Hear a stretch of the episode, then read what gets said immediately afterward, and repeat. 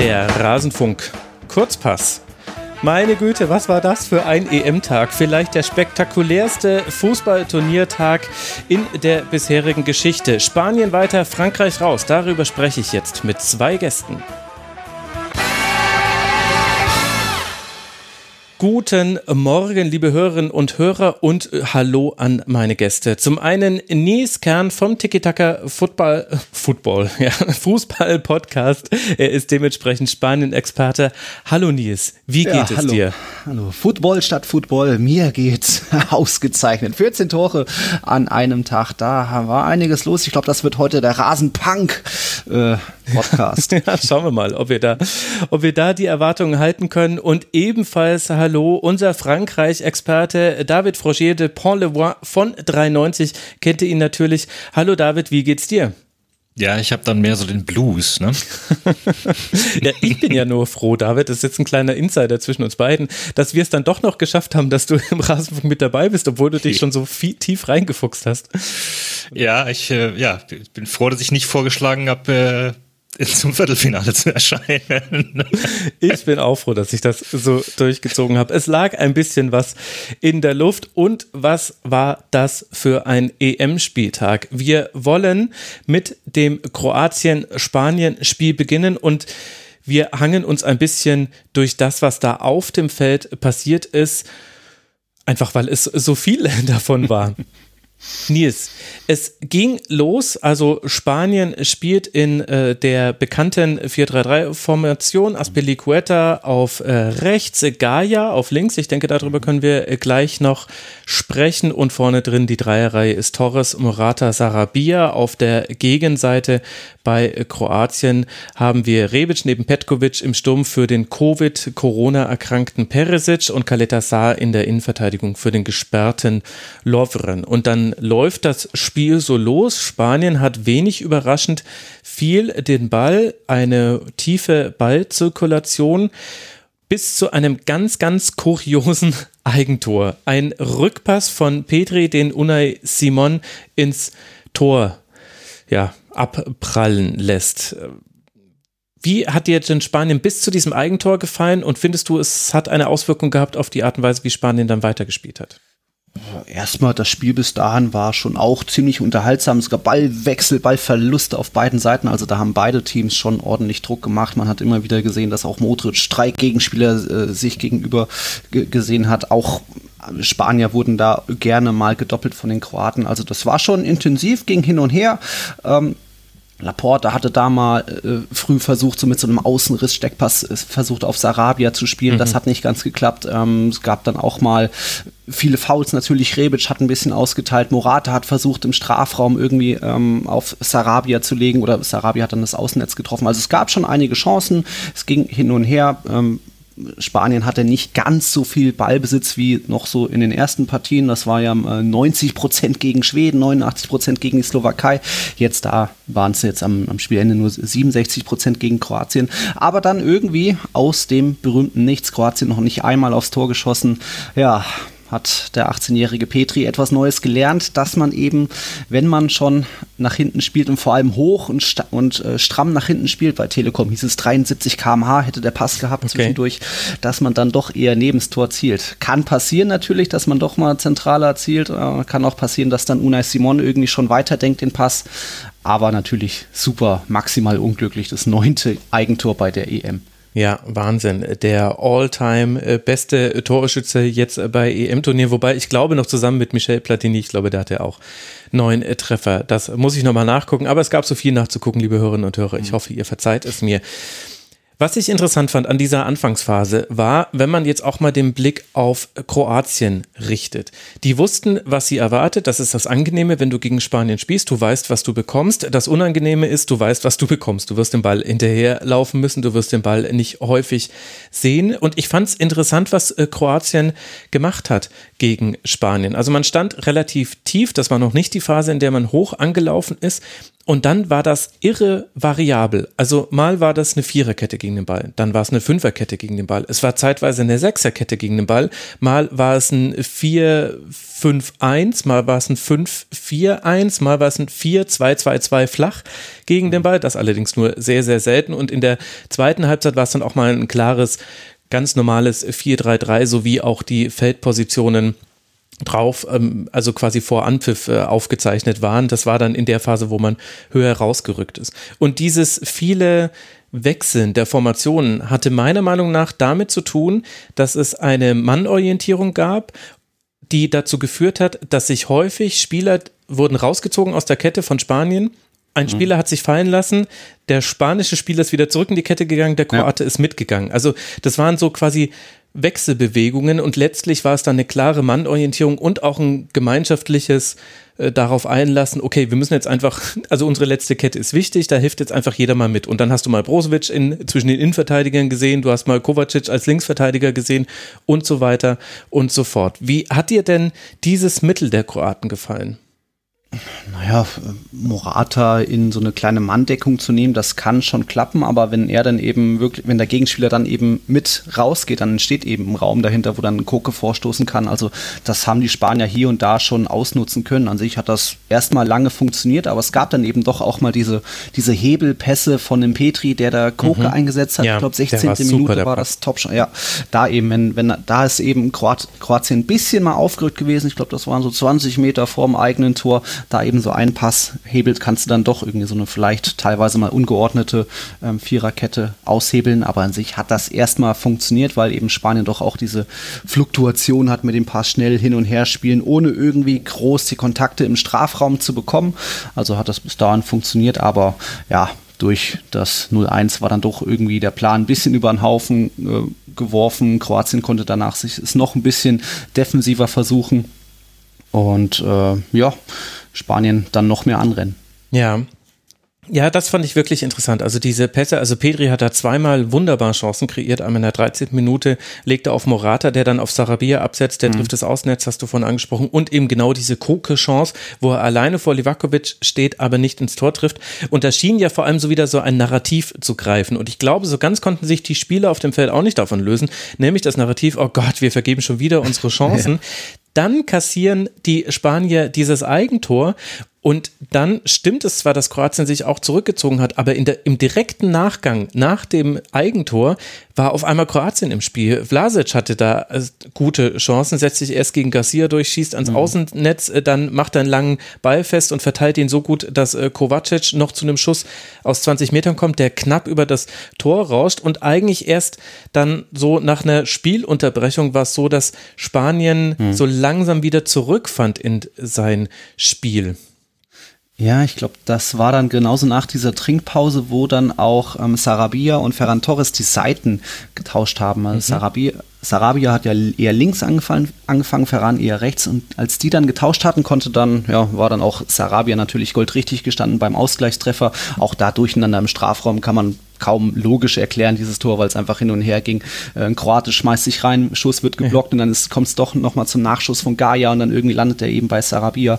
Ähm, da stand er eben goldrichtig, aber das war vielleicht so ein bisschen auch die Wendung, dass es vielleicht ja, in der Trinkpause geschehen ist, da dieser, dieser Positionswechsel vor den Spielern. Ansonsten einfach weiter wildes Spiel. Ähm, wenn Spanien mal Kontakte im Strafraum hatte, das war so 32. Minute, Morata kam da mal an, an den Ball, auch Sarabia nochmal in der 35. Minute, war Kroatien doch irgendwie noch dran, auch teilweise den Gegenspieler gedoppelt und irgendwie das, ähm, den Schuss blocken, abwehren können. Aber ja, ansonsten hat einfach Spanien weiter versucht, das Mittel zu finden, die, die eine Lücke in, in der Kette und so war es dann einfach ein, ja, so ein, so ein, so ein reingeschweißt Ding einfach ja. zum 1-1.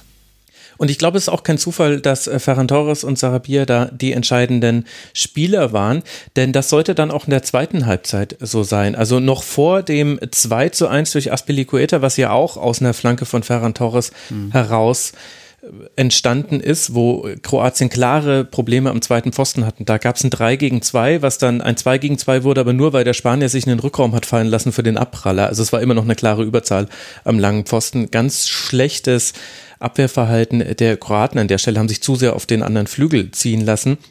Aber zum Beispiel kurz vorher gab es schon eine Flanke von Ferran Torres auf Sarabia am Langpfosten, die der einfach, also es war kein Schuss, es war keine Hereingabe. Irgendwie ja. dachte man, okay, entweder flext er jetzt voll aufs Tor oder er legt den Schlau noch in. Er hat keins von beiden gemacht, weil er den Ball nicht richtig erwischt hat. Aber das war im Grunde ganz, ganz ähnlich zu der Szene, aus der dann, dann auch das Tor entstanden ist.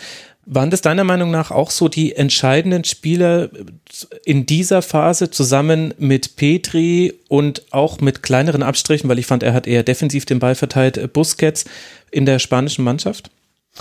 Ja, also Ferran Torres und Petri muss man auf jeden Fall nennen. Ich glaube, Ferran Torres hatte vier Chancen kreiert, Petri auch jede Menge Key-Pässe, Key-Assists, auch beim 2-1 war er beteiligt. Petri äh, hat drei Through-Balls gespielt. Entschuldigung, wenn ich da kurz ja. dazwischen gehe. Through-Ball bedeutet quasi, du spielst einen Pass, der dafür sorgt, dass dein Gegenspieler im, direkt einfach nur noch vom Torhüter steht. Also es gibt keinen anderen Feldspieler mehr. Du überspielst alle Feldspieler mit einem Pass. Davon drei Dinger zu spielen, das ist sehr, sehr selten. Mm, ja, und trotzdem hat, stand das dann doch lange noch irgendwie äh, der Spielstand. Nee, die beiden waren auf jeden Fall herausragend an dem Tag. Busquets hat mir ja noch gegen die Slowakei sehr, sehr gut gefallen. Da hat man gesehen, was er, wie er gefehlt hat in den ersten beiden Gruppenspielen.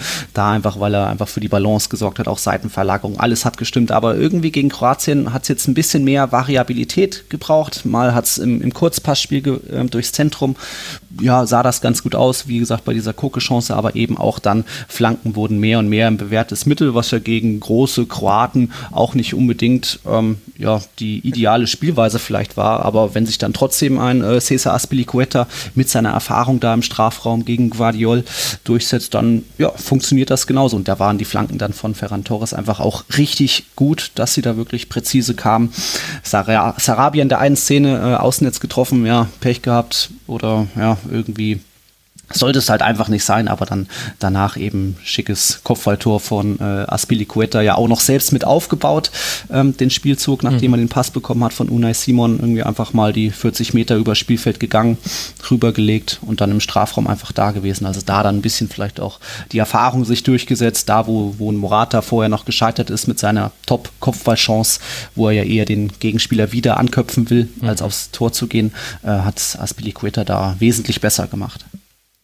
Interessanterweise gab es auch in dieser Phase, obwohl Spanien da wieder im klaren Ballbesitz drin war, immer mal wieder Nadelstiche, nennt man es dann im Sportjournalisten-Jargon. Also auch direkt nach dem 2 zu 1 gab, bekam zum Beispiel Rebic einen Ball zugesteckt. Er schießt direkt, aber trifft den Ball nicht richtig.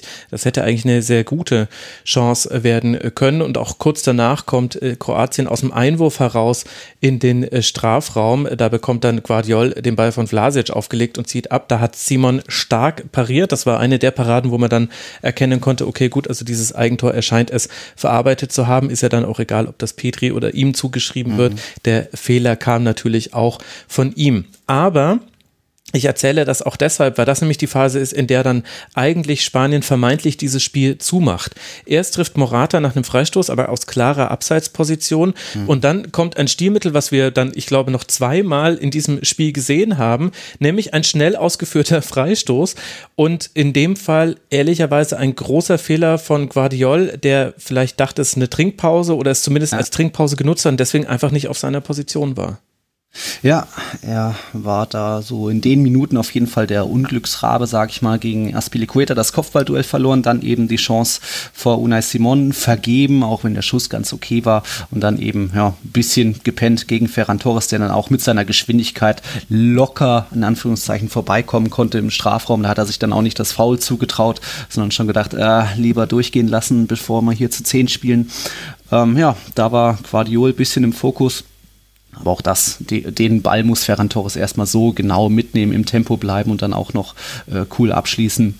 Ähm, das war ziemlich stark und dann ja auch noch, äh, ah nee, dann kam ja schon der, der Anschlusstreffer wieder. ja, ja, genau. Man, man kommt leicht durcheinander.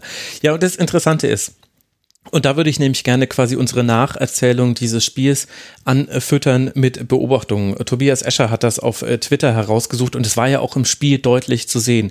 Spanien ist sich wenn man es einfach herunterbrechen will, nicht treu geblieben in allen Spielphasen. Zwischen dem 0 zu 1 und dem 3 zu 1, äh, schreibt Tobi, hatte Spanien 67 Prozent Ballbesitz. Zwischen dem 3 zu 1 und den beiden Treffern, die jetzt dann fallen werden, bis zum 3 zu 3, 35 Ballbesitz und dann in der Verlängerung wieder 71 Prozent Ballbesitz. Ballbesitz. Wie erklärst du dir das, dass Spanien, obwohl ja da scheinbar alles äh, für sie zu laufen schien, so die eigene Spielweise aufgegeben hat?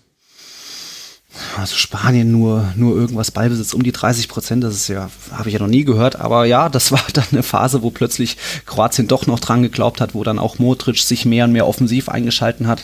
Da hat auch Kroatien vielleicht so ein bisschen das Problem, wenn Modric in der eigenen Hälfte ist, funktioniert vieles gut im Aufbau, aber dann fehlt er eben vorne. Und so war er dann später weiter vorne, hat dann vielleicht hinten gefehlt und die Bälle verteilt, aber bei Spanien muss man dann vielleicht sagen, dass dann doch ein bisschen ähm, Jugend und Unerfahrenheit noch auf dem Platz ist, die dann vielleicht nervös wird, die dann denkt, äh, man kann das äh, so eine 3-1-Führung gegen Kroatien in Anführungszeichen locker halten. Hm. Petri ist da vielleicht auch physisch noch nicht so weit, lässt sich dann auch mal abkochen oder es gab ja dann auch ähm, teilweise leichte Fouls. Ähm, Spanien hat ja, oder Luis Enrique Martinez hat auch ein bisschen die Viererkette wieder umgestellt, also auch da wieder so ein bisschen Unordnung. Eric Garcia mir gar nicht so gefallen. Laporte sonst ziemlich sicher gewesen bei diesem Turnier. Auch eher ein bisschen wackelig. Gaia wurde jetzt einfach reinrotiert für Jordi Alba. Ich glaube, der war auch gelb vorbelastet. Ähm, Aspilicueta dann auch noch einen Fehler gemacht beim Gegentreffer. Also hier und da gab es überall so diese kleinen Unsicherheiten und ja, wenn dann einfach Kroatien mit dem Glaube äh, kommt, die hatten ja bei der WM 2018 schon alle drei K.O.-Spiele, lagen sie zurück und so haben sie sich ins Finale äh, zu, mhm. zurück aufgeholt ähm, ja, dann hältst du die eben auch schwer auf und natürlich dann war das auch äh, das 2 zu 3 ein bisschen viel Wille dabei im Strafraum. Modric erstmal cool gewesen, vorm Tor noch rübergelegt und dann einfach zwei, drei Abschlüsse aufs Tor dreschen und dann ging er irgendwie doch noch knapp über die Linie um ein paar Zentimeter. War Im Grunde also. wie das 1 zu 1 der Spanier auch einfach. Jeder, jeder nimmt sich den Schuss und irgendwann ist dann schon. Ja, irgendwie geht es dann schon. Äh, vom, vom Entstehen her. Ja, was ich interessant finde, dass in dieser Phase, also direkt äh, in der Unterbrechung vor dem 3 zu 1, kommt eben Jordi Alba für Gaia rein und direkt danach Fabian Ruiz, beziehungsweise es war, glaube ich, ein Doppelwechsel. Ich glaube, das ist mhm. hier falsch notiert, zumindest habe ich es mir so gemerkt. Ruiz für äh, Koke. Auf Seiten der Kroaten kam Budimir und Pasalic im, in dem Moment, in dem es 1 zu 3 stand. Ich denke, wir dürfen jetzt auch nicht den Fehler machen, weil du der Spanien-Experte bist, zu sehr uns nur auf Spanien Spanien zu fokussieren, denn an der Stelle muss man auch sagen, wie Kroatien dieses Spiel, ich finde, die eigentlich über eigentlich die ganze zweite Halbzeit gestaltet hat. Also, dass du Chancen zulässt, ist okay. Ist ärgerlich, wenn das mit den schnell ausgeführten Freistößen so ein Dauerthema wird mhm. während des Spiels. Das haben wir dann später nochmal gesehen. Gut, das muss halt jetzt thematisiert werden, wird hoffentlich den beteiligten Spielern so nie wieder passieren aber die waren eben viel, viel mutiger, sind viel, viel höher angelaufen und haben ja Spanien auch wirklich in Probleme gebracht. Und daher kommt ja auch der geringe Ballbesitz Spaniens in dieser Phase nach dem 3 zu 1 dass Kroatien da so hoch gepresst hat, dass es Spanien nicht mehr geschafft hat, sich zu befreien. Und Morata zum Beispiel hat es kaum geschafft, Bälle festzumachen, oft mhm. weil sie auch viel zu unpräzise gespielt waren. Also das war jetzt nicht als Vorwurf an ihn gemeint. Es gab eine Chance noch von Olmo, der vor Livakovic auftaucht, mit einem Lupfer aber nicht mehr über ihn hinwegkommt. Da war wieder ein schnell ausgeführter Freistoß vorher der Grund dafür. Aber eigentlich spielte da nur noch Kroatien und hat das auch sehr gut gemacht, oder? Ja, offensichtlich, dass sie dann doch noch in der 92. Minute zum ja. Ausgleich kamen. Äh, das ist dann eben dieses äh, bisschen Verwalten, Verwaltungsmodus, wo ja auch Spanien oft ja, ich will nicht sagen minimalistisch spielt. Sie kommen, sie haben halt oft viele Chancen, aber kriegen dann doch irgendwie nur einen Treffer hin. Und so haben sie sich gesagt, nach einer lockeren 3-1-Führung, das bringen wir jetzt irgendwie über die Bühne. Aber mit dem Druck und dann eben auch, äh, was war das? Aspilicueta ist nicht so auf den Flankengeber gegangen. Mhm. Ähm, Osic war das und auch Pasalic dagegen. Pau Torres konnte freiköpfen. Das, ja, ist dann einfach irgendwie dieses berühmte Momentum. Haben ja auch andere Mannschaften in dem Amt gedacht. Das 3 zu 1 kriegen wir doch über die Bühne. Ja, ja ehrlicherweise glaube ich, dass das beim zweiten Spiel tatsächlich ein Thema war, dass man genau das an diesem Tag schon mal gesehen hat, dass sie zumindest die Schweizer sich gedacht haben, ja komm. Es geht. Also so ein bisschen hatte man den Eindruck, ehrlicherweise. Und, und alle, weil man es ja auch an sich selber gespürt hat, man hat sich so, na ja, also beim 3 zu 1 für Spanien gegen Kroatien, da habe ich die Füße hochgelegt, habe mich zurückgelegt, habe ganz entspannt meine Notizen gemacht. Fast forward, zehn Minuten später sitze ich völlig ver verkrampft vor meinem PC und hacke ganz wild in die Tasten, weil eben dieses 3 zu 3 gefallen ist. Das war dann durch Mario Pasalic nach einer Flanke von links, ist er komplett frei und trifft dann wunderbar mit dem Kopf mhm. ins Eck. Vorher hat Kramaric toll mit ihm gekreuzt, also deswegen war die Zuordnung nicht ganz so einfach. Aber du hast es vorhin schon mal so ein bisschen angedeutet, Nils, äh, Garcia und Laporte, die Innenverteidigung, ich denke auch über Aspilicueta und Gaia muss man in manchen Szenen sprechen.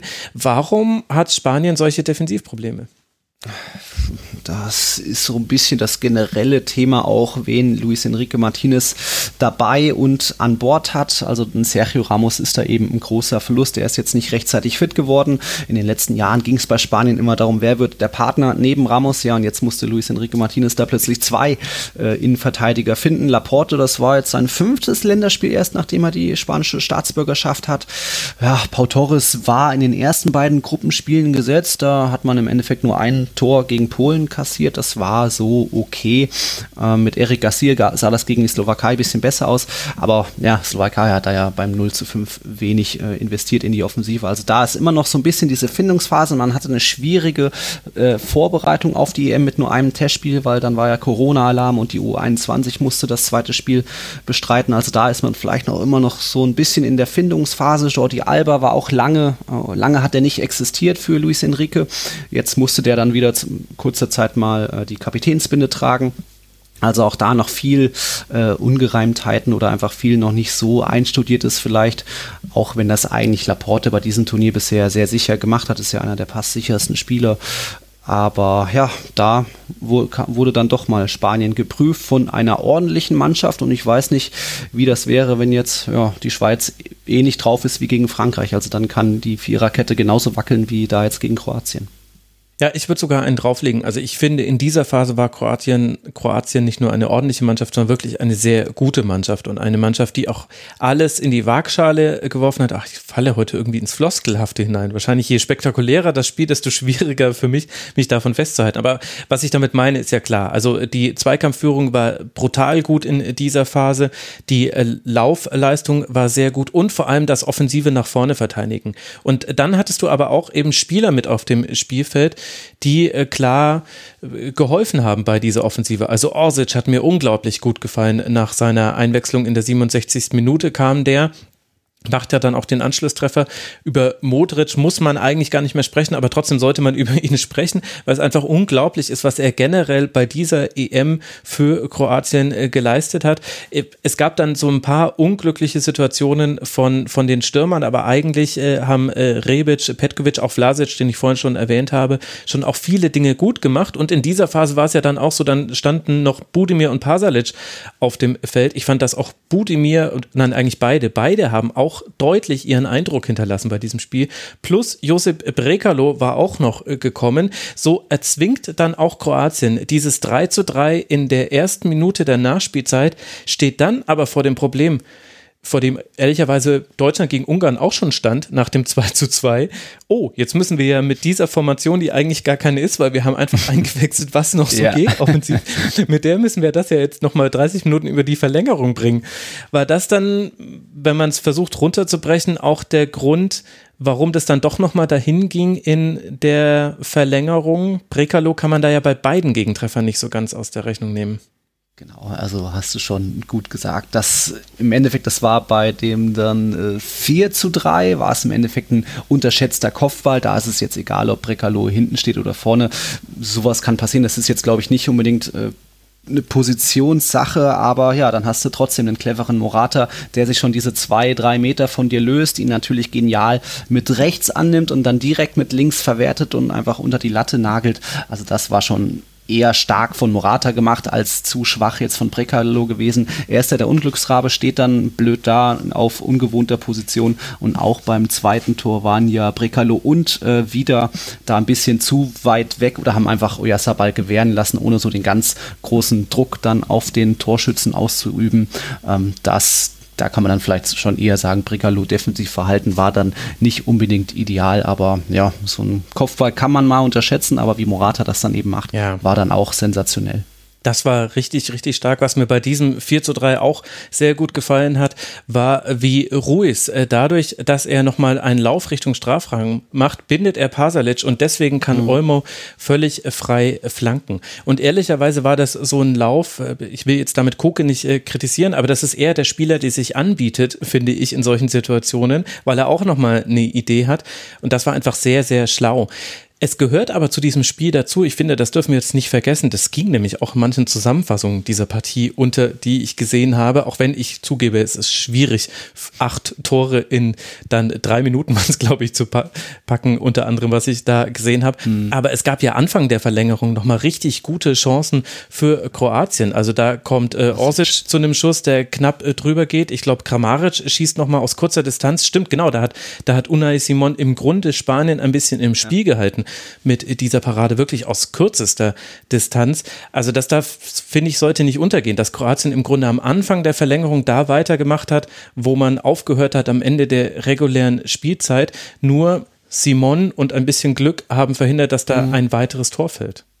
Genau, da hat Unai Simon dann doch noch die Herzen der Nation zurückgewonnen. Ist ja auch eine der Personalien, die ziemlich ja, im Fokus steht, kritisiert wird, weil viele sich dann doch einen David de Gea zwischen den Pfosten wünschen. Unai Simon hatte jetzt auch keine überragende Saison beim Club Athletik, aber ja, da hat er dann Spanien nochmal gerettet mit Fußabwehr gegen Orsic und äh, ja, einfach da gewesen gegen Kramaric. Das war stark.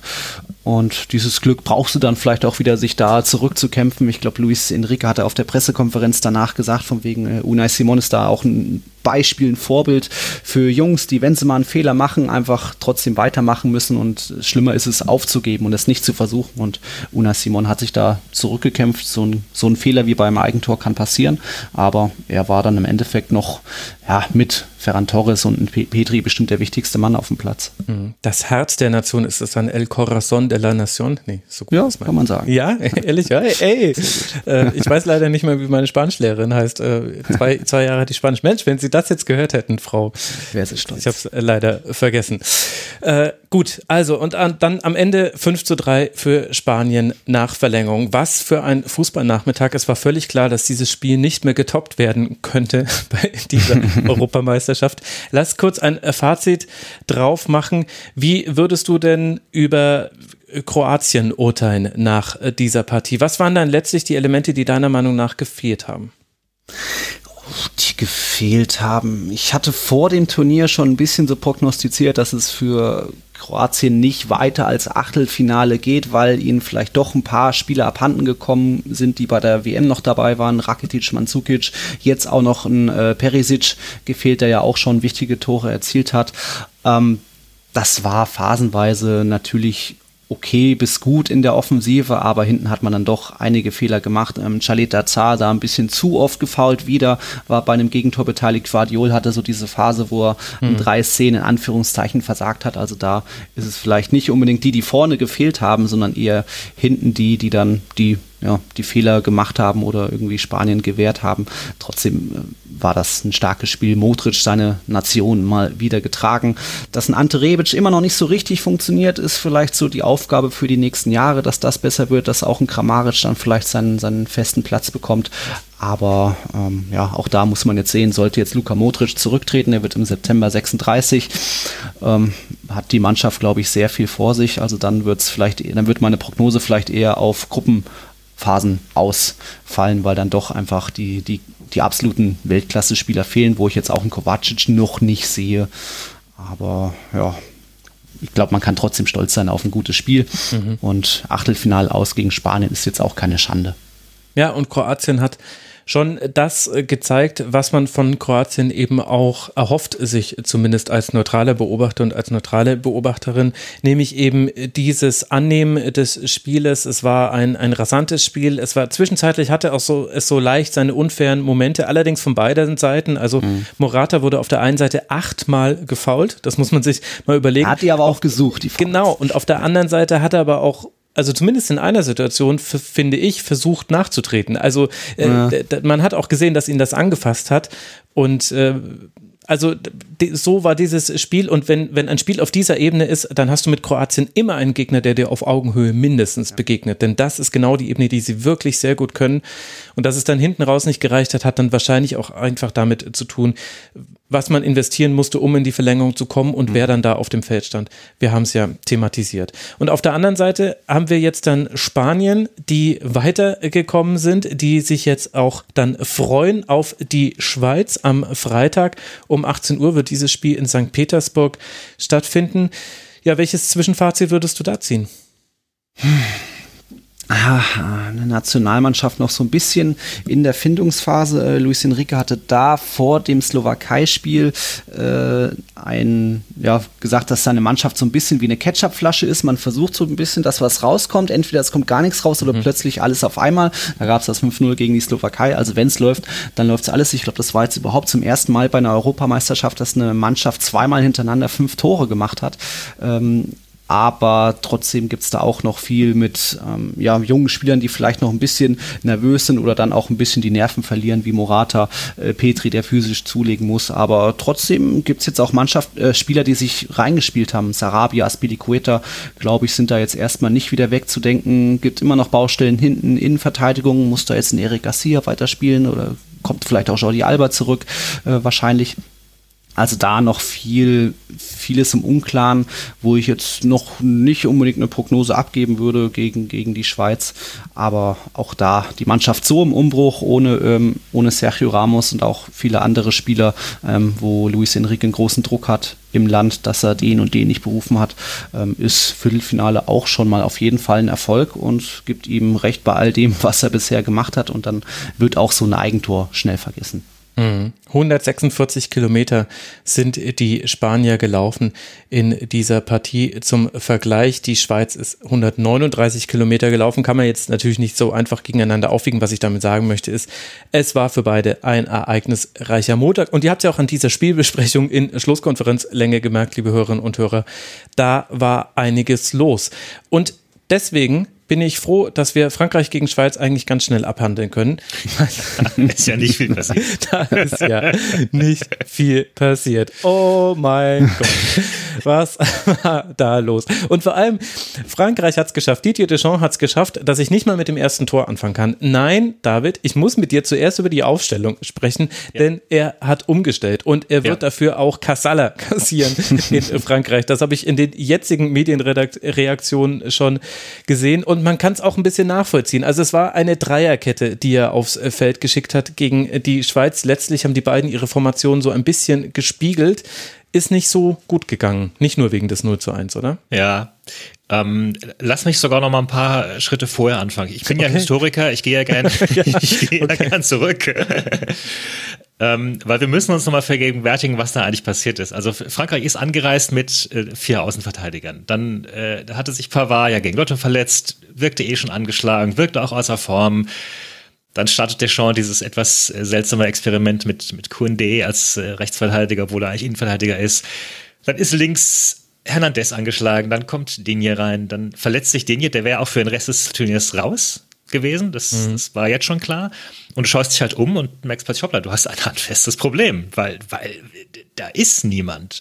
Ähm, und die Ironie bei der Sache ist, äh, Deschamps hätte vor dem Turnier die Möglichkeit gehabt, Ferland Mondi von, von Real Madrid mitzunehmen. Der kann links wie rechts, also er kann stärker links, aber er könnte beides. Das hat er nicht gemacht, weil, Achtung, er wollte kein Risiko eingehen, hat er gesagt. Der ist ja, der war ja leicht verletzt, ne? So. Ah, okay. Hm. Ähm, Worte, die dich in den Hintern beißen anschließend oder Gedanken. Ähm, und dann bist du eben vor dieser Situation, vor dem Spiel gegen Schweiz. Was machst du jetzt? So, Rabiot hat diesen Aushilfs-Linksverteidiger gegen Portugal gegeben. Das war ja eigentlich ganz okay, so überraschend, dafür, dass er das eigentlich nie vorher gespielt hat. Und es wurden im Vorfeld drei Alternativen diskutiert. Und ich mache das deswegen jetzt so ausführlich, glaube ich, weil, wenn man sich die Alternativen anschaut, wird man es wird gleich merken. Also der erste war äh, Kempembe, der hat doch in der Vergangenheit Linksverteidiger gespielt. Der kann auch den defensiven Aspekt der könnte darauf links. So. Problem, du reißt die Innenverteidigung in zwei, die gut funktioniert hat, vergleichsweise. Ähm, und die Angreifer müssen da dann, dann Breite schaffen. Mbappé muss den Flügelstürmer geben. Mag er nicht so gerne, ist er nicht so effektiv.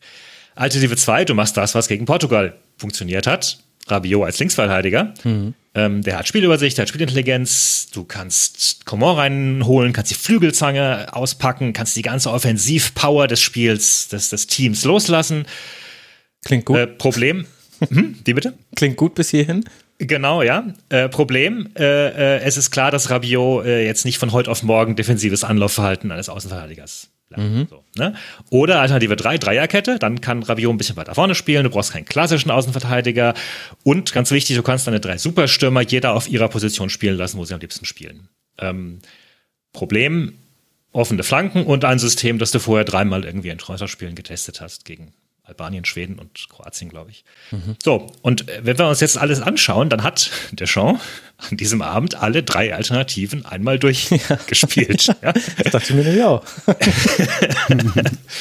ähm, und tatsächlich hat die Schweiz, da werden wir sicher auch noch drauf kommen, die Schweiz hat bei jeder der drei Alternativen früher oder später die, die Schwachstellen gefunden, die ich auch gerade skizziert habe, die, die, die es da gab. Tatsächlich bei der, bei, bei der Sache mit äh, mit Rabiot als Linksverteidiger hat es da fast ein bisschen gedauert. Gebraucht. Ne? Ja, ja, genau. Ja, auch, ich mich ne? gewundert, ja. Ähm, ja, also das, das, das war dieses Roll-up zu dem Spiel. Du, und, und das ist derselbe Deschamps, der Weltmeister wurde, im Grunde mit einem einzigen System, mit diesem 4-2-3-1, das, das sich dann so in 4-4-2 auch verwandelt hat. Ähm, das war ein unglaubliches, ja, herumgearbeite, herumgebastle mit Systemen und man könnte fast sagen, er hat vielleicht auch die Mannschaft damit ein bisschen überfordert oder, oder hat eben auch dann nicht das, das Richtige gefunden einfach. Ja, vor allem, weil wenn, wenn wir uns dann eben die erste Halbzeit angucken, wo wir eben äh, die Dreierkette gesehen haben, das war ja fast äh, das, was man, da war ja noch am meisten Ordnung im Spiel, auch wenn da viele Dinge nicht äh, funktioniert haben bei Frankreich. Genau. Da hat man ja von Anfang an gesehen, also die drei im Aufbau brauchst du nicht unbedingt, weil Conte und Pogba haben sich trotzdem ganz oft fallen lassen. So ein bisschen das Problem, was Deutschland auch im Spiel gegen Frankreich äh, seinerseits hatte. Das heißt, du hast eigentlich einen Dreieraufbau gegen einen Zweier anlaufen. Sie wurden eigentlich fast nie mit äh, drei angelaufen. Und dann lassen sich noch Leute fallen, sprich, es fehlen die Anspielstationen im Mittelfeld. Du musst den Ball tragen oder lang schlagen, um dieses Loch dann so ein bisschen zu überbrücken. Also das hat nicht funktioniert. Und gleichzeitig war aber die Verteidigung auch nicht immer auf der Höhe. Also man hatte klare Probleme mit Flanken der Schweizer in der Anfangsphase und es war auch alles andere als zufällig, dass Zuber ohne Druck von links flanken kann in der 15. Minute und dann Seferovic findet, der Longley leicht schubst vorher und dann per Kopfball trifft, war aber sicherlich kein verwarnungswürdiges oder pfeifwürdiges Schubsen. Also das war alles überhaupt nicht überraschend, fand ich, wie, ja. wie Frankreich da gespielt hat. Und das, das ist es, glaube ich, was es so frustrierend macht und was jetzt vielleicht auch die Kritik so laut werden lässt. Ja, und äh, natürlich hatte auch Pavard einfach einen komplett gebrauchten Abend. Also mhm. das, da, da, da, meine, ne, das war ja, wie ich es gerade skizziert habe, eigentlich haben sie alle auf, auf links geschaut, es haben ja alle auf äh, Rabiot geschaut. Kann der das mit, mit zurücklaufen und so? Und äh, ich hatte auch das Gefühl, dass teilweise die Spieler so gedacht haben. Also bei dem, bei dem Tor, das dann gefallen ist, ähm, siehst du wie Conte ein bisschen in der Mitte herumirrt. Und, und da täuschen die Schweizer kurz dann auf rechts an, also da, wo die, die, die Rabiot-Seite gewesen wäre. Und, und Conte schaut auch in die Richtung und dann geht es aber über links und dann läuft er zu Pavard hin und ähm, ich meine, mal abgesehen davon, dass natürlich auch das, äh, das, das Abwehrverhalten individuell schlecht war, hatte ich das Gefühl, dass da einfach ja, Abstimmungen nicht, nicht gestimmt haben und die Mannschaft insgesamt ähm, unsicher war da. Mhm. Ähm, beziehungsweise unsicher gepaart mit dieser, dieser leicht lässigen Arroganz, die man ja, ja nach wie vor auch heute noch vorwirft, was ja auch so ein bisschen die, die Story ist, die jetzt viele zeichnen, die, die überheblichen Franzosen. Ähm, das stimmt sicherlich auch zum Teil. Ich glaube aber, die Probleme gehen tiefer als das. Ja, wie tief äh, gehen sie denn dann? Also wo, wo würdest du da ansetzen wollen? Also was ich interessant fand, diese ersten Halbzeit, wenn ich vielleicht noch diesen kurzen Spiel, äh, Spielablauf-Einschub machen darf. Also was ich interessant fand, war, auch Frankreich hatte seine Chancen in der ersten Halbzeit. Es ja. resultierte aber oft aus Fehlern der Schweizer. Also es hat quasi gereicht, dass Frankreich in der gegnerischen Hälfte Präsenz war und dadurch haben sich dann immer wieder Chancen ergeben, weil man halt auch einfach sehr gut da drin ist, direkt nach Ballgewinn da einen gefährlichen Pass zu spielen. Es gab aber auf der anderen Seite auch Chancen, wo die Schweiz hinter der Kette Frankreichs gelandet ist. Also besonders ist mir da die 41. Minute in Erinnerung äh, geblieben. Da steckt äh, Chaka auf Embolo hinter der Kette und äh, der hätte eine sehr gute Schusschance gehabt. Nur sein erster Ballkontakt ist ein bisschen zu unsauber, deswegen kann das noch verteidigt werden. Ich glaube dann von Varan. Varan. Aber das heißt, du hast es da auch schon gesehen, dass auch in dieser Phase also das, was man haben will, Stabilität war nicht da und das, was man haben kann, nämlich offensive Wirkmacht nach vorne, das war auch nicht da. Ja, ja, es gab eine, also es gab eine Situation, die ich mir hier dick markiert habe. Das war in der 22. Minute so eine Passkette, ja. ähm, wo sie sich aus dem Pressing befreit haben oder ein Spielverlagerung nach links und dann diese Flanke Rabiot und Sommer klärt noch kurz vor vor ähm, vor Benzema. Mhm. Das war halt großartig. Das das hätte man sich häufiger gewünscht. Ähm, ja, aber du hattest den Eindruck, dass da einfach das Zusammenspiel von, von vorne bis hinten nicht funktioniert. Also Longley wirkte wie ein Fremdkörper. Der hat auch vorher nicht wirklich viel mit der Mannschaft gespielt. Und im Grunde bis zum Turnierschluss hat Frankreich seine Superstürmer nicht oder hat Deschamps es nicht geschafft, die, die drei Superstürmer, die, die das Thema immer vorher waren, in allen Berichterstattungen so einzubinden, dass sie wirklich voneinander optimal profitieren. Da hat er versucht herumzuschieben mit, äh, mit Positionen, ähm, es war ziemlich deutlich, dass äh, Benzema und Griezmann relativ wenig aufeinander passen, ziemlich wenig Kontakt haben. Mhm. Mbappé hat gut mit Benzema funktioniert, Mbappé funktioniert seit, seit Jahren gut mit Griezmann, aber das war einfach, das war plötzlich ein, ein Unsicherheitsfaktor, der rauskam. Das heißt, das wiederum heißt wieder, dass alle drei ein bisschen davon abhängig waren, dass Pogba sie füttert. Das hat die Schweiz ebenfalls gut erkannt, hat, hat Pogba ziemlich, ja, ziemlich. Äh, stark eingeschnürt hat da sozusagen die Zufuhr abgeschnitten und dann ähm, ja, waren die drei da vorne nicht so eingespielt, wie man sich das wünschen würde. Und Mbappé, ich meine, auch das wird die Story des Abends dann werden. Auch dem muss man und kann man vorwerfen, dass er letztlich zu eigensinnig ist. Der hat unglaubliche Statistiken äh, also über das ganze Turnier, die, die doppelt so viele Dribblings wie, wie, wie alle anderen Stürmer mhm. im, im, Strafraum und, und Ballkontakte deutlich, deutlich mehr als, als Benzema. Aber er hat nichts draus gemacht. Er war, er hat häufig, auch, auch bei diesem Spiel gegen die Schweiz, hat er häufig gegen darauf zugegriffen, immer noch mal einen Tick zu verspielt sein zu wollen, als vielleicht mal einen einfachen Weg zu suchen. Ja, und ich hatte auch das Gefühl, dass äh, Frankreich insofern nicht ganz bei sich war. Es gab immer wieder diese Chancen, auch große Chancen, und da kann man ja dann auch jetzt dann zur zweiten Halbzeit oder zur zweiten Spielhälfte, so ist es korrekt, überleiten. Es gab immer wieder Chancen, bei denen man sich gedacht hat, ach, das ist einfach typisch Frankreich, das kannst du auch einfach nicht verteidigen. Also eben, also das, was du genannt hast, die, die, der Doppelpass zwischen Rabiot und Mbappé mit der Hereingabe, die, die Sommer dann noch vor Benzema klärt. Aber in der zweiten Halbzeit eben auch entweder direkt nach Ballgewinn, oder mit einem tiefen Pass von Pogba, der wieder unglaublich tolle Pässe gespielt hat. Pogba ja. hat mir wahnsinnig gut gefallen. Oder eben einfach dieses, oder was heißt einfach, dieses Überladen eines Flügels und dann sich mit kurzen Pässen vor den Strafraum spielen, wo eigentlich am allermeisten los ist und dann spielt man sich da aber einfach durch. Und äh, so ja. kommt ja letztlich auch, kommen ja auch so manche Tore zustande.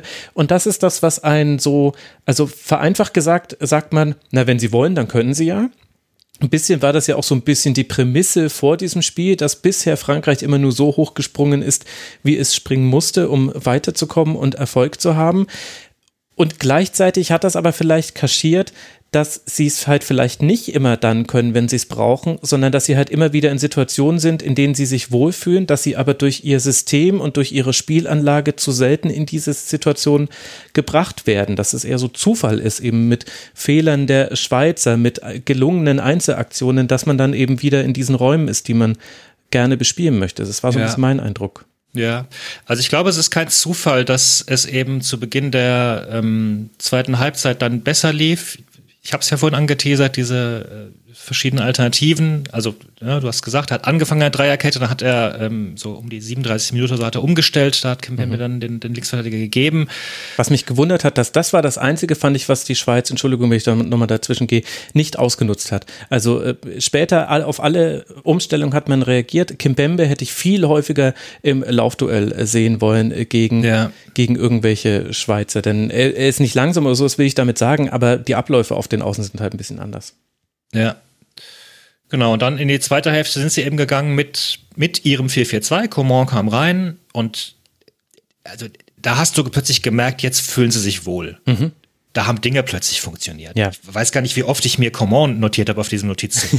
so, ja, also ja. Ähm, und, und, und vorher war das ja, das war ja immer derselbe Angriff. Das ging immer irgendwie über links, weil da Rabiot noch mit dabei war und dann Flanke rein und dann verläuft sich's und dann blocken sie Schweizer ab und plötzlich äh, Anfang der zweiten fing es an, dass du dass du Variationen hast. Und dann war Griezmann über rechts und dann, und dann kam Pavard mal mit und dann und Conte und Pogba waren sowieso überall. Und, und, und wie gesagt, Coman ganz, ganz wunderbar, dann im Zusammenspiel mit, mit, mit, und alles. Und so, da hattest du das Gefühl, dass das funktioniert und dementsprechend hat es ja auch funktioniert. Na, na, na Moment, Mom nee, nee, Moment, Moment. Ach so, stimmt, man hatte, Entschuldigung, Entschuldigung, man hatte genau. das Gefühl, es funktioniert. Es gab in der 47. Genau. Minute schon eine ganz tolle Aktion von Conte, da war er im Rücken der Abwehr und äh, bekommt von Griezmann den Ball, legt zurück auf den, der zieht ab, verfehltes Torquatsch.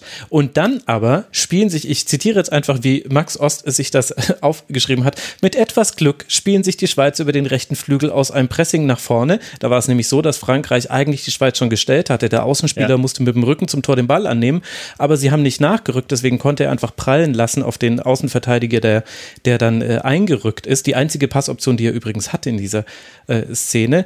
Äh, das führt dann dazu, dass Wiedmer auf Embolo liegt, der in die Mitte flankt, aber keinen Mitspieler findet. Eigentlich hatte Frankreich schon gestellt, aber ist nicht mit genügend Druck auf Wiedmer gegangen und kurz danach legt äh, dann äh, Pavard Suber bei einer Verlagerung, das war eine ganz ähnliche Situation, nur dass dann eine Verlagerung gespielt wurde und es gab nach einem Video-Review einen Strafstoß. Und das ist ja die eigentliche Geschichte, dass es so schien, Jetzt macht äh, die Schweiz das 2 zu 0 und dann hat aber Frankreich so ein richtiges Problem. Was passierte? Hugo Lloris hält diesen Strafstoß von Ja. Rodriguez und innerhalb von 90 Sekunden, also nicht direkt 90 Sekunden nach dem Strafstoß, aber dann direkt danach äh, kommt, äh, kommt die nächste Chance. Frankreich, 57. Minute. Äh, 1 zu 1, 59. Minute 2 zu 1 und alle denken sich, okay, gut, das, das ist halt so. Du verschießt den Strafstoß, jetzt wurdest du dafür bestraft. Also den dürfen wir nicht vergessen. Im, im, Im Übrigen glaube ich zum ersten Mal seit neun Jahren äh, im Spiel hat er einen Elfmeter gehalten, wenn ich mich recht entsinne, meine ich heute Morgen gehört zu haben. Herzlichen Glückwunsch. Sorry, das hat sich jetzt, äh, ich wollte jetzt Ja, keinen ja. bösen Kommentar machen. Nein, nein, nein. Es ist einfach nur, es ist halt egal jetzt. Ja, ja, ja, klar. Ähm, ja, irgendwas, irgendwas hat plötzlich Klick gemacht. Also da, da, natürlich kannst du da die Schablone anlegen mit, okay, jetzt, ne, beim 1 zu 0 sind die Franzosen noch gelassen und als sie beim dem 2 zu 0 von der Schippe gesprungen sind, merken sie plötzlich, oh, es wird ernst und dann, und dann drehen sie auf. Ähm, wie gesagt, ich glaube aber, dass das, wenn dann nur ein Teil der Wahrheit ist, sondern dass es eben auch mit dem, mit dem System, mit der Systemumstellung zusammenhängt, die sich schon vorher abgezeichnet hatte. Aber ja, klar, du hast recht, es war, das war eine großartige Chance äh, in der 50. Von, von der Schweiz mit Embolo, der da selbst überrascht schien, als der Ball dann äh, zu ihm kam. Und dann, äh, und dann diese Zuba Pavard-Geschichte, die ja auch ein, ein wiederkehrendes Thema des ganzen Abends war. Absolut. Also Zuba Pavard, eines der Schlüsselduelle dieser dieses Spiels, dass ich das sagen würde, wird euch beide auch tatsächlich nicht überraschen. Kleiner Insider. Übrigens hat er Glück, Pavard, dass er da ohne gelbe Karte in dieser Szene davon kommt. Die hätte es da meiner Meinung nach schon eigentlich geben können vom ansonsten guten Rapalini, dem argentinischen Schiedsrichter, der ja bei der Europameisterschaft mitpfeifen darf. Ist insofern interessant, weil Pavard ja auch später noch einige enge Duelle hatte und irgendwann dann ja auch die gelbe Karte gesehen hat in der 91. Minute. Das ist das eine. Auf der anderen Seite finde ich, hat man in dieser Phase dann gesehen, jenseits von irgendwelchen verschossenen Strafstößen, wie gut ist eigentlich Paul Pogba? Also einfach unglaublich, wie der diesem Turnier den Stempel aufgedrückt hat. Für mich ist er in der Mannschaft des Turniers ohne über das Achtelfinale hinausgekommen zu sein. Ich glaube, das kann ich jetzt, also da, will ich mal sehen, wer das noch besser spielt als er. Und wie wunderschön und zuckersüß ist denn bitte die Ballmitnahme von Benzema vor dem, vor dem 1 zu 1. Das war ja eigentlich unmöglich. Das, das kam ja noch zu diesen Toren mit dazu, dass du Gefühl hattest, oh Gott, jetzt machen sie auch noch solche Tore. Was, was die arme Schweiz. Ja, man, man, man sagte mir, er mache das bei Real öfter so. Gibt einige Dinge, die im Louvre oder stehen könnten, also Gemälde-Tore. das ist nur Benzema mit dieser unglaublichen Technik, die unmöglichen Dinger noch mitzunehmen, zu kontrollieren. Also alle, Ja, weil auch einige sagten, das sei Zufall gewesen und das hätte er gar nicht geplant und dann hieß es, nee, nee, der macht das öfter so. Das Also für alle Hörerinnen und Hörer, die es nicht gesehen haben, er bekommt einen Pass, der eigentlich in seinen Rücken gespielt ist. Er fährt das linke Bein aus. Dadurch wird der Ball so abgefälscht, dass er ihm perfekt in den Lauf fällt und dann äh, ist er auch noch schnell genug am Ball, um ihn nicht noch irgendwie gegen den herauseilenden Sommer ins Ball zu, zu stümpern, sondern er spitzelt ihn einfach auch noch ganz überlegt davon äh, an ihm vorbei. Also innerhalb von kürzester Zeit hat er eine eigentlich unmöglich erscheinende Ballmitnahme und er trifft die absolut richtige Entscheidung, was er jetzt im 1 gegen 1 gegen den Torhüter machen muss, der völlig richtig reagiert hat. Und Sommer hat sich auch nicht klein gemacht oder irgendwie so weggeduckt. So, also war wirklich ein fantastisches Tor, muss man wirklich sagen. Und ja, und das gilt für das, für das, für ja, das zweite genau. dann genauso. Also genau. das war dann, das war dann die Gemeinschaftsarbeit. Ne? Also diese ähm, Angriff über Coman mal wieder äh, auf Griesmann, äh, auf Mbappé, dann der Hacke auf, auf Griesmann und der Torschuss und wenn der nicht rein ist, dann nickt halt Benzema ein. Also das, ja, da war die Offensivpower, von der ich gesprochen habe, die sie dann losgelassen haben mit, mit unglaublicher Kraft von allen Seiten. Mhm. Und, und auch da war Paul Pogba, glaube ich, wieder beteiligt, hatte ja so diesen Ballverlust bei Shakiri provoziert und hat dann rausgelegt auf. Genau, äh, stimmt, genau, ja. ja. Genau, ja. ja. Komplettes Spiel von ihm. Also Pogba wirklich unfassbar gut in dieser Partie. Ich möchte es einfach nochmal betonen. Und gut, ich hätte es gar nicht betonen müssen, denn das 3 zu 1, was er geschossen hat in der 75. Minute, das war ja genau die berühmte Krönung seiner Leistung. Zumindest äh, dachte man das äh, zu diesem Zeitpunkt. Da wird ein Schuss von Benzema geblockt, fällt Pogba vor die Füße und der macht aus dem Stand heraus ein wunderschönes Tor in den Winkel. Also wirklich unglaublich gut. Äh, die Schweiz war in dieser Szene in Unterzahl, weil Embolo gerade draußen behandelt wurde. Ich glaube aber ehrlich gesagt, dass das nicht der der Grund, warum, warum dieses Tor gefallen ist, denn den Raum hätte Pogba trotzdem nicht haben dürfen. Und dieses Tor macht aber auch sonst auch äh, kaum mhm. jemand, beziehungsweise, na gut, Dormsgaard vielleicht, also wir hatten schon ein paar solche Tore, Shakiri vielleicht, okay, gut, ich sehe, das ist irgendwie die, die Ende schönen Tore. Ein bisschen schwer das so zu sagen. Aber unglaublich tolles Tor, 3 zu 1, das Spiel ist durch, haben wir, wir alle haben äh, uns ja. entspannt zurück. Alle gehen ins Bett. ja, genau, Fernseher aus, jetzt noch eine Runde äh, Family Guy und dann ist aber auch wirklich jetzt dann Schluss in der Kiste. Warum, David, hat Frankreich es nicht geschafft, bei all dem, was man schon erlebt hat und bei all den Dingen, die ja eigentlich gut gegangen sind bis dahin. Also man spielt keine wirklich tolle erste Halbzeit. Man macht, kommt mit einer Umstellung sehr gut zurück. Der Gegner verschießt einen Strafstoß. Warum hat sich das Frankreich dann dennoch aus der Hand nehmen lassen, weil es ist ja ein bisschen anders als bei Spanien gegen Kroatien. Spanien war, hat sich richtig reindrücken lassen von Kroatien. Mhm. So war es ja eigentlich nicht, wenn ich mir angucke, wie die Tore gefallen sind von der Schweiz in der 81. Minute da, das war eine Flanke, da wird noch äh, Coman sehr, sehr schlau weggeblockt von Fasnacht, glaube genau. ich, äh, so dass Mbabo frei flanken kann und findet Seferovic. Haben wir wieder hier eine Flanke, die nicht ordentlich aufgenommen wird. Und dann äh, das, äh, das 90, in der 90. Minute das Tor, das war eine Balleroberung gegen Pogba von Chaka und der spielt dann einen Laserpass auf Gravranovic, der Kimpembe eindreht und aus 16 Metern wunderschön, wirklich wunderschön zum 3 zu 3 trifft. Aber in der 90. Minute darf natürlich dieser Passweg überhaupt nicht offen sein. Also das ist völlig irre, dass du da ja. von der Mittellinie bis an die Strafraumkante passen kannst. Ja, naja, das erste Tor war über rechts, ne? Also das war die Einwechslung von Mbabu und das war dann abermals diese Rabiot-Seite, die ich angesprochen mhm. habe. Und da merkt man schon auch, dass Rabiot eigentlich zu weit, äh, zu weit oben steht. Ich weiß nicht mehr genau, ob es. Äh, also es gab mindestens eine Szene, die ich mir notiert habe, wo man einfach auch merkt, dass er, dass er zu zögerlich dann, dann ja. dass er aus dem Rücken, dass er zu weit vorne ist und dann hinterherlaufen muss und nicht mehr und nicht mehr rechtzeitig hinkommt. Ich weiß gar nicht mehr genau, ob das das Tor war, aber es war jedenfalls deutlich in dieser Situation. Das war das, was ich eingangs gemeint hatte, dass die Schweiz dann offenbar ein bisschen lang gebraucht hat, um zu kapieren, aha, Moment, jetzt, wo sie da auf, auf das System umgestellt haben, ist doch das hier der Schwachpunkt. Warum ähm, greifen wir den nicht gezielt an? Insofern war das, ähm, war das für mich fast folgerichtig. Ähm, Sagt ja auch einiges aus, dass Coman da weggeblockt wird und nicht Rabiot. Also Coman musste da schon aushelfen und auch deswegen konnte Mbabo so frei. Genau, genau, genau. Ja, und, und, und, und, und der Rest, keine Ahnung, ob das dann, ob das dann die Mischung aus allem war, dann doch diese, diese gewisse Selbstsicherheit. Ich meine, es ist immer leicht, Frankreich äh, diese Arroganz vorzuwerfen. Letztendlich ist ja eine gewisse gelassener Selbstsicherheit auch, auch positiv du glaubst an dich, du weißt, was du kannst. Ähm, ich ja, ich, ich bin ein bisschen fassungslos über das 3-3. Ja. vielleicht, vielleicht müsst ihr da, also das, das, war natürlich auch der Punkt, wo der Abend gekippt ist. Naja, ich meine, das war halt ehrlicherweise, fand ich, äh, dass äh, Frankreich da, glaube ich, nicht die richtigen Abläufe einfach hatte. Und ich weiß aber nicht, ob ich das, also da muss man schon wirklich mit einpreisen, dass das die 90. Minute ist in einem sehr, sehr anstrengenden und abwechslungsreichen Spiel und da läufst du vielleicht nicht immer mit dem Hirn, sondern einfach nur mit den Beinen. Und deine Beine, die tragen dich dahin, wo du immer läufst in so einer Situation. Und das war ja. die Möglichkeit, äh, die Schweiz auf dem Flügel zu erwischen. Die waren nicht richtig postiert. Deswegen, deswegen haben da einfach die Spieler zu offensiv rausgeschoben.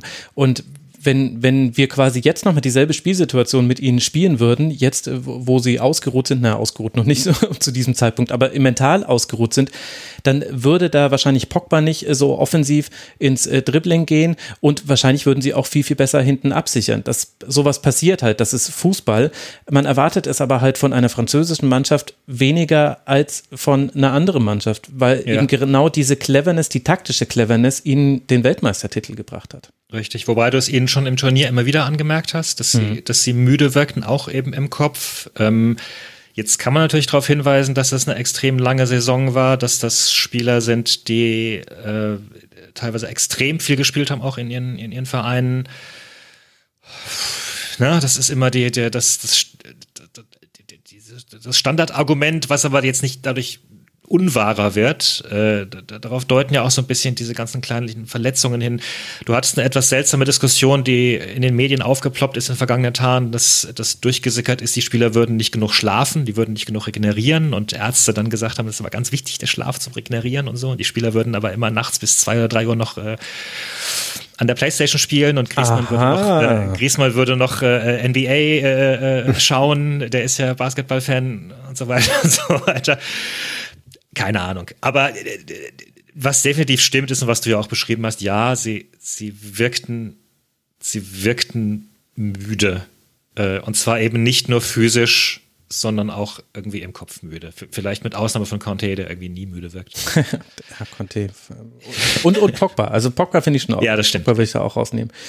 So, das Spiel ist immer noch nicht vorbei. Wir haben das 3 zu 3. In der 94. Minute bekommt Memedi einen tiefen Ball hinter die französische Kette. Das heißt, in der 94. Minute, beim Stand von 3 zu 3, schafft es die Schweiz noch einmal hinter die Kette zu kommen. Er nimmt den Ball aber nicht sauber an, deswegen kann Loris den Ball gerade noch pflücken. Und ebenfalls in der 94. Minute, Im direkt Gegenzug, auf der anderen Seite, setzt sich Sisoko, der inzwischen eingewechselt wurde, für Griezmann in der 88. Minute gegen zwei durch, flankt nach innen. Coman zieht ab und trifft die Latte. Ja. Und Gott sei Dank war dann erstmal Pause für die Verlängerung. Unglaublich. Ja, alle wie, die, wie der Schweizer Fan. Als, Erst Trikot an, dann Trikot aus. Das Entschuldigung. Sensationell. Ich habe mich natürlich riesig gefreut über ein tolles Spiel, aber dann solche Schlagabtausch, äh, ab, so ein Schlagabtausch und auch so viele, ja, dann Fehler, dass dann auch Kim Pembe eben bei dem 3 zu 3 irgendwie so ins Leere grätscht, oh Gott, mach das doch. ja, und dann geht der Ball halt auch so platziert rein. Halt auch wirklich super, das ja, muss ich sagen. Also, ist, es hat einfach, es musste diese Fußballgeschichte geschrieben werden, dass der Weltmeister da so, so groß gestürzt wird. Und äh, ja, ich habe auch noch groß vorher angekündigt, ich sehe kein Szenario, dass Schweiz hier irgendwie weiterkommt. Nee, also wir wurden alle eines Besseren belehrt und sensationelles Spiel, das wird man nie vergessen.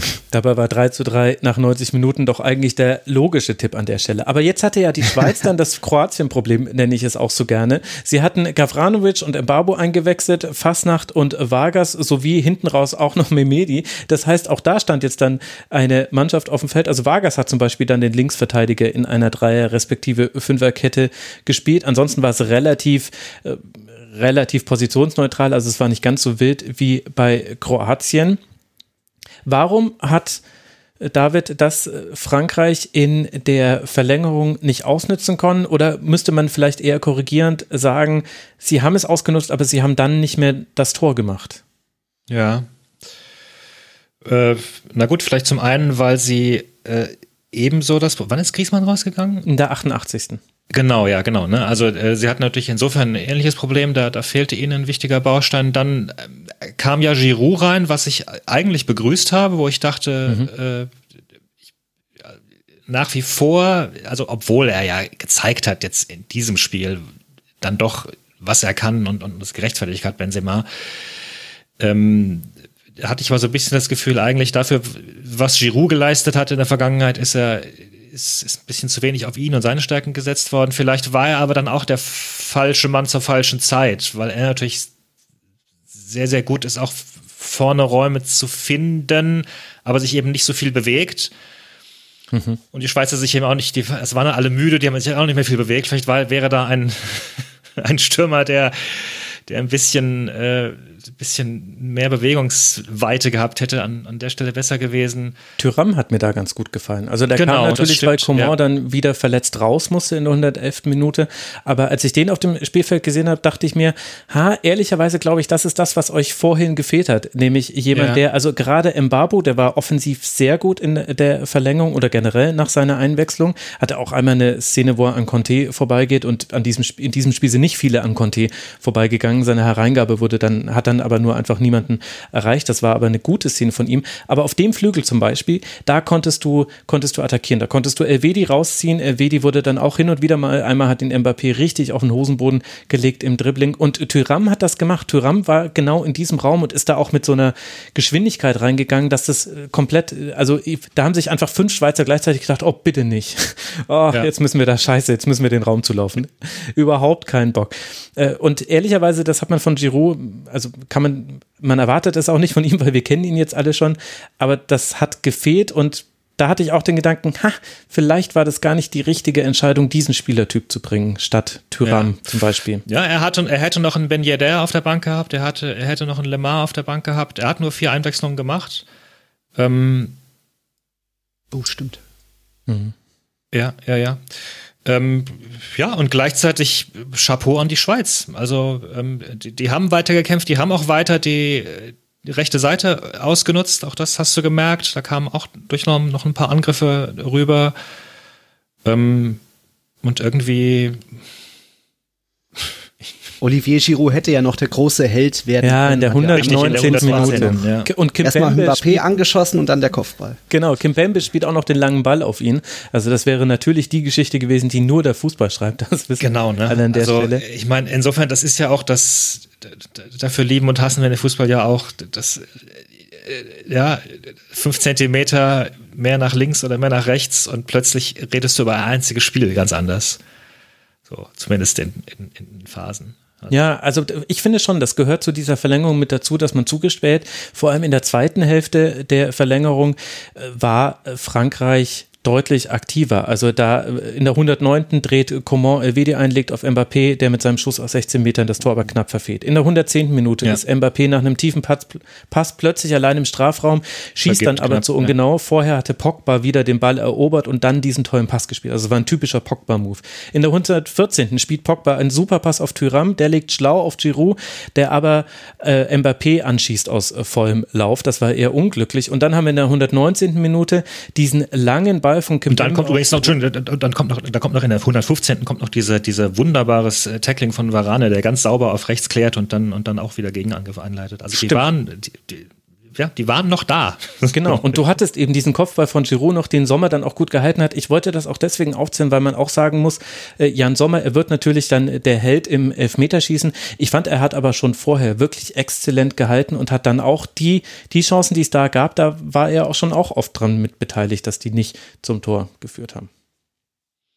Und dann hatte Schaka noch einen Freistoß aus 28 Metern halb links in der 121. Minute. Aber das wäre zu sehr nach, also das wäre zu erwartbar gewesen. Deswegen war klar, dass dieser Schuss deutlich drüber geht. Und wir haben ein Elfmeterschießen. Äh, David, ich bin froh im Elfmeterschießen, das ist ja einfach Glück und Pech. Da gibt es ja nie eine Geschichte, die, irgendwie noch interessant wäre und dahinter hängen würde, oder? Ja, ähm, genau.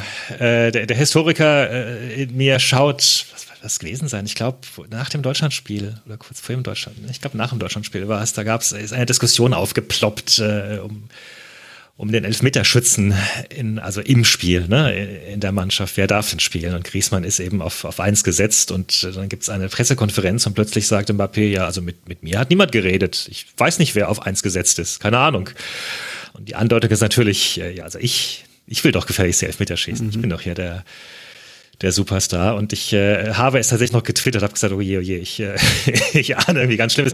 Und dann, und dann macht er es auch tatsächlich noch, also dann, dann, dann, dann äh, benennt er sich als fünften Schützen. Ne? So, und, und der fünfte Schütze ist ja immer ein Schütze, der also fast zwangsläufig. Entweder bist du derjenige, der deine Mannschaft weiterschießt, weil irgendein Gegner vorher verschossen hat, oder, oder du bist der, der scheitert.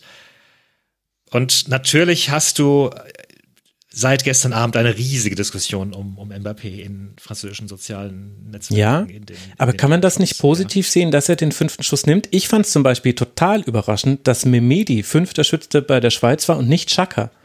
Da, da hatte ich dann das Narrativ schon vorgeschrieben im Kopf, oh je, oh je, oh je, das wird jetzt die Geschichte, Chaka so ein tolles Spiel gemacht und jetzt nimmt er nicht den fünften Strafstoß. Also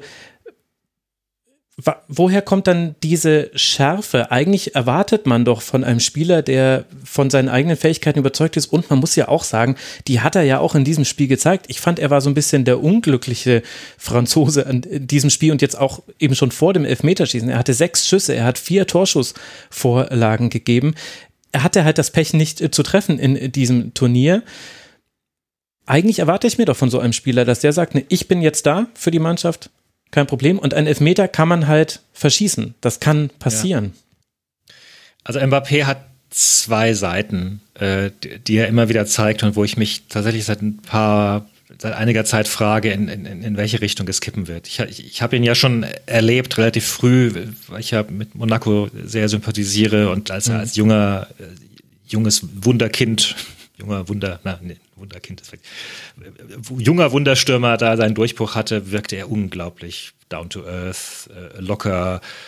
Ähm, er ist auch intelligent, er kann gut reden und ähm, das war in seiner Zeit in Monaco eigentlich durchgehend. Dann ging er nach Paris und dann fing es langsam so an, wo du merktest, naja, also das macht offenbar schon was mit dir, dass du da bei PSG spielst und einer deiner besten Freunde offenbar Neymar ist und da färben sich so ein paar Dinge Ach, ab. Ja, jetzt ist Neymar auch noch schuld.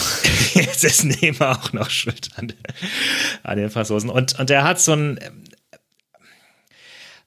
das ist, das ist genau das, ne, diese, diese, dieses Narrativ, was ich vorhin beschrieben habe, was du den Franzosen dann vielleicht gerne mal vorwirfst, diese, diese, ist es jetzt Arroganz oder ist es einfach nur Selbstbewusstsein? Und, und da steht er so ein bisschen in der Mitte und jetzt, wo er halt kein Tor geschossen hat, wird er dieser EM, wo er ziemlich er häufiger mal sich verdribbelt hat und so weiter, wo er eben aber auch Ansprüche gemeldet hat, wo er noch vorher eine, eine Diskussion gestartet hat über, nee, wo Giroud eine Diskussion gestartet hat, dass er zu wenig gefüttert wird mit Bällen, die Mbappé im Übrigen auch, finde ich, ziemlich souverän dann äh, abmoderiert hat. Da hat er sich in einer Pressekonferenz gestellt, hat dann gesagt, ja, das ist halt ein anderer Spielertyp und so weiter. Auch da dachte ich eigentlich, ach guck mal, das ist dann doch wieder der, der Mbappé, der der nicht zu arrogant rüberkommt, aber trotzdem, er ist, er ist in diesem, in diesem Mittelkorridor und es, es wundert mich nicht. Also, dass mhm. jetzt die, die, die, Massen sozusagen sich auf ihn einschießen, da erst recht. Und dann, dann so ein bisschen dieses, naja, äh, der hat eine große Klappe, aber hat zu wenig gezeigt. Ich stimme dir zu, dass das nicht, äh, dass das auf gar keinen Fall die gesamte Geschichte ist. Ich fand auch, dass er, also, der hat ja auch Räume geschaffen durch seine Läufe, durch seine Dribblings. Und ähm, ja, mal schauen, das wird, das wird super spannend, wie er sich entwickelt, einfach in den nächsten Jahren. Also wenn ich dazu mal etwas sagen darf, ich finde diese Diskussion absolut irre. Und das ist für mich eine typische, sorry, dumme Fußballdiskussion, weil uns vielleicht nicht gefällt, wie er sich in Social Media gibt, weil uns vielleicht nicht gefällt, dass ein Spieler durchaus, also er hat arrogante Züge und das ist auch völlig okay, dass einem das missfällt, aber wenn ich mir einfach nur angucke, was Kielan Mbappé bei dieser EM gemacht hatte. Ich habe es mal kurz rausgesucht. Die Chancen, die kreiert wurden, aller Spieler bei dieser EM in den bisherigen Spielen, da gibt es drei Franzosen, die unter den Top Ten aller Spieler liegen. Auf Platz zwei, auf einem geteilten zweiten Platz, Paul Pogba und Antoine Griezmann mit jeweils sieben kreierten Chancen.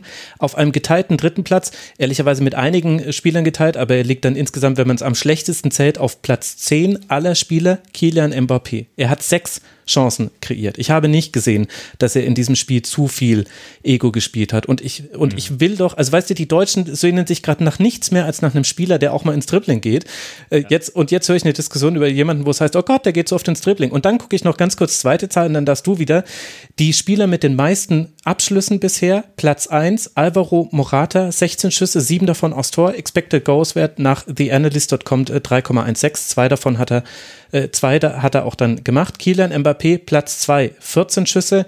Allerdings, da kann man jetzt dann drüber diskutieren, drei davon aufs Tor, Expected Goals Wert 2,02. kein Tor gemacht. Das konnte man auch in diesem Spiel sehen. Da hatte er auch Probleme, seine Chancen aus vollem Lauf zu verwerten. Darüber kann ich gerne diskutieren. Aber alles andere finde ich total behämmert. Sorry. Nee, ich, ich, ich gebe dir recht. Vielleicht ist, vielleicht ist das aber auch das, äh, was wir in Deutschland mit den Bayern haben, dass er halt für PSG spielt und, und der Club dann polarisiert. Das kann da durchaus alles mit reinspielen.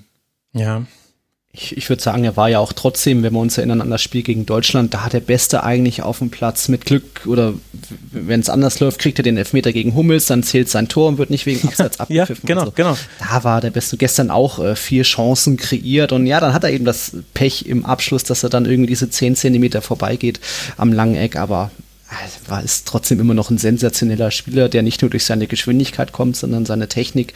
Und äh, ich freue mich schon als Real Madrid-Fan, wenn er irgendwann mal weiß tragen wird. Also wir nehmen ihn mit offenen Armen sehr gerne auf.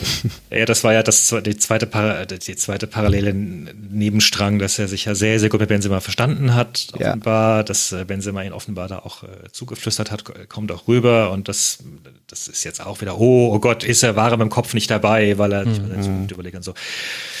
Ja gut, ich finde das, das finde ich dann wieder interessantere Diskussion. Also wenn es da eben unprofessionelles Verhalten äh, während des Aufenthalts bei der äh, EM äh, gab, also dass die Spieler eben nicht geschlafen haben und so weiter und so fort, das finde ich ja dann wieder, das finde ich wieder mhm. dann okay. Aber dieses sich festsetzen auf einen Spieler noch dazu, weil er jetzt einen Strafstoß verschossen hat, ja, der war jetzt auch nicht so toll geschossen, aber meine Güte, das wissen wir doch alle, dass das passieren kann. Also das, das, das ist der Charakter von Elfmeterschießen und da muss man sich da schon ein bisschen von lösen. Und ich habe noch einen Gedanken mit dazu.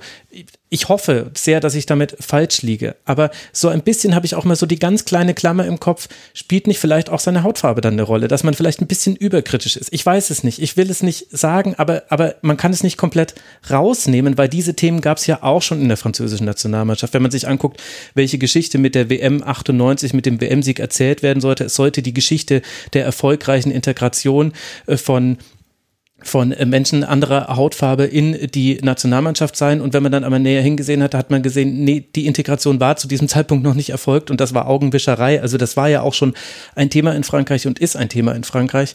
Deswegen bin ich da ja, doppelt ja. sensibel.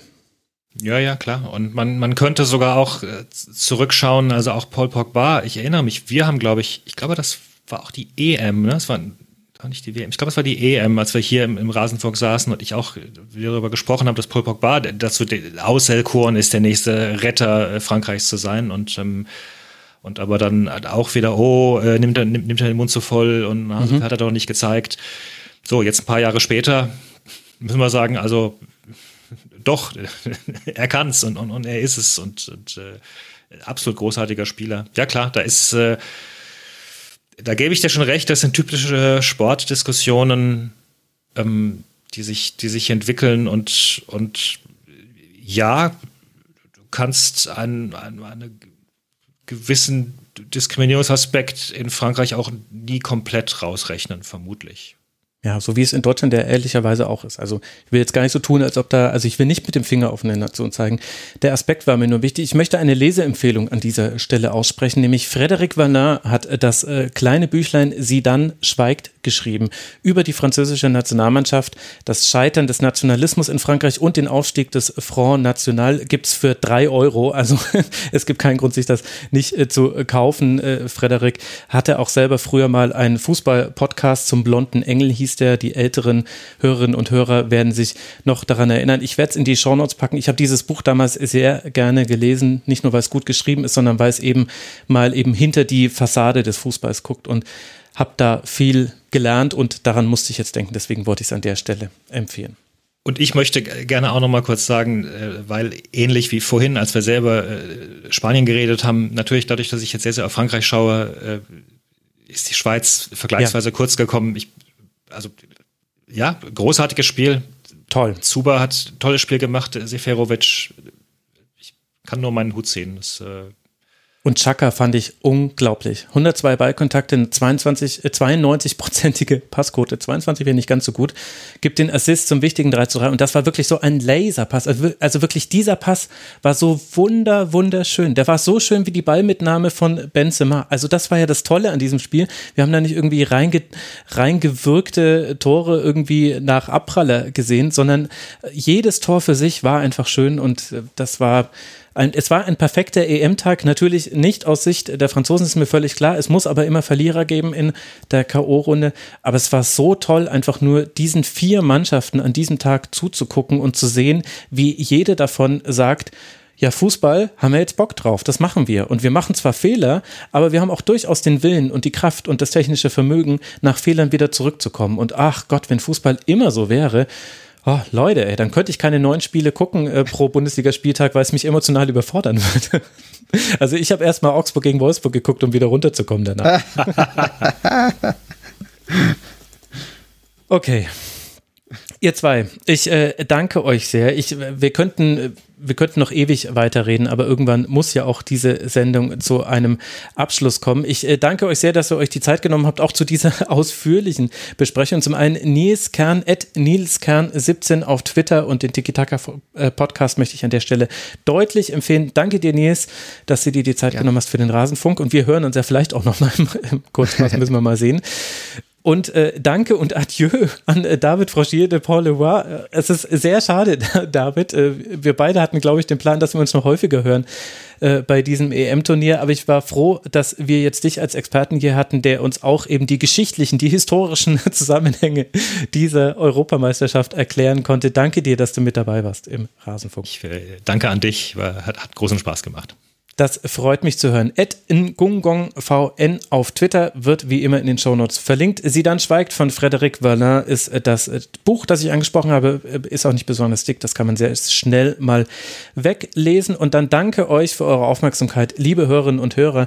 Ihr werdet noch zwei Sendungen heute vom Rasenfunk bekommen, beziehungsweise in der Nacht auf Mittwoch zum Deutschlandspiel und dann natürlich auch morgen wieder einen neuen Kurzpass und Wichtig zu sagen bleibt, der Rasenfunk ist werbe- und sponsorenfrei. Wir finanzieren uns alleine über euch da draußen.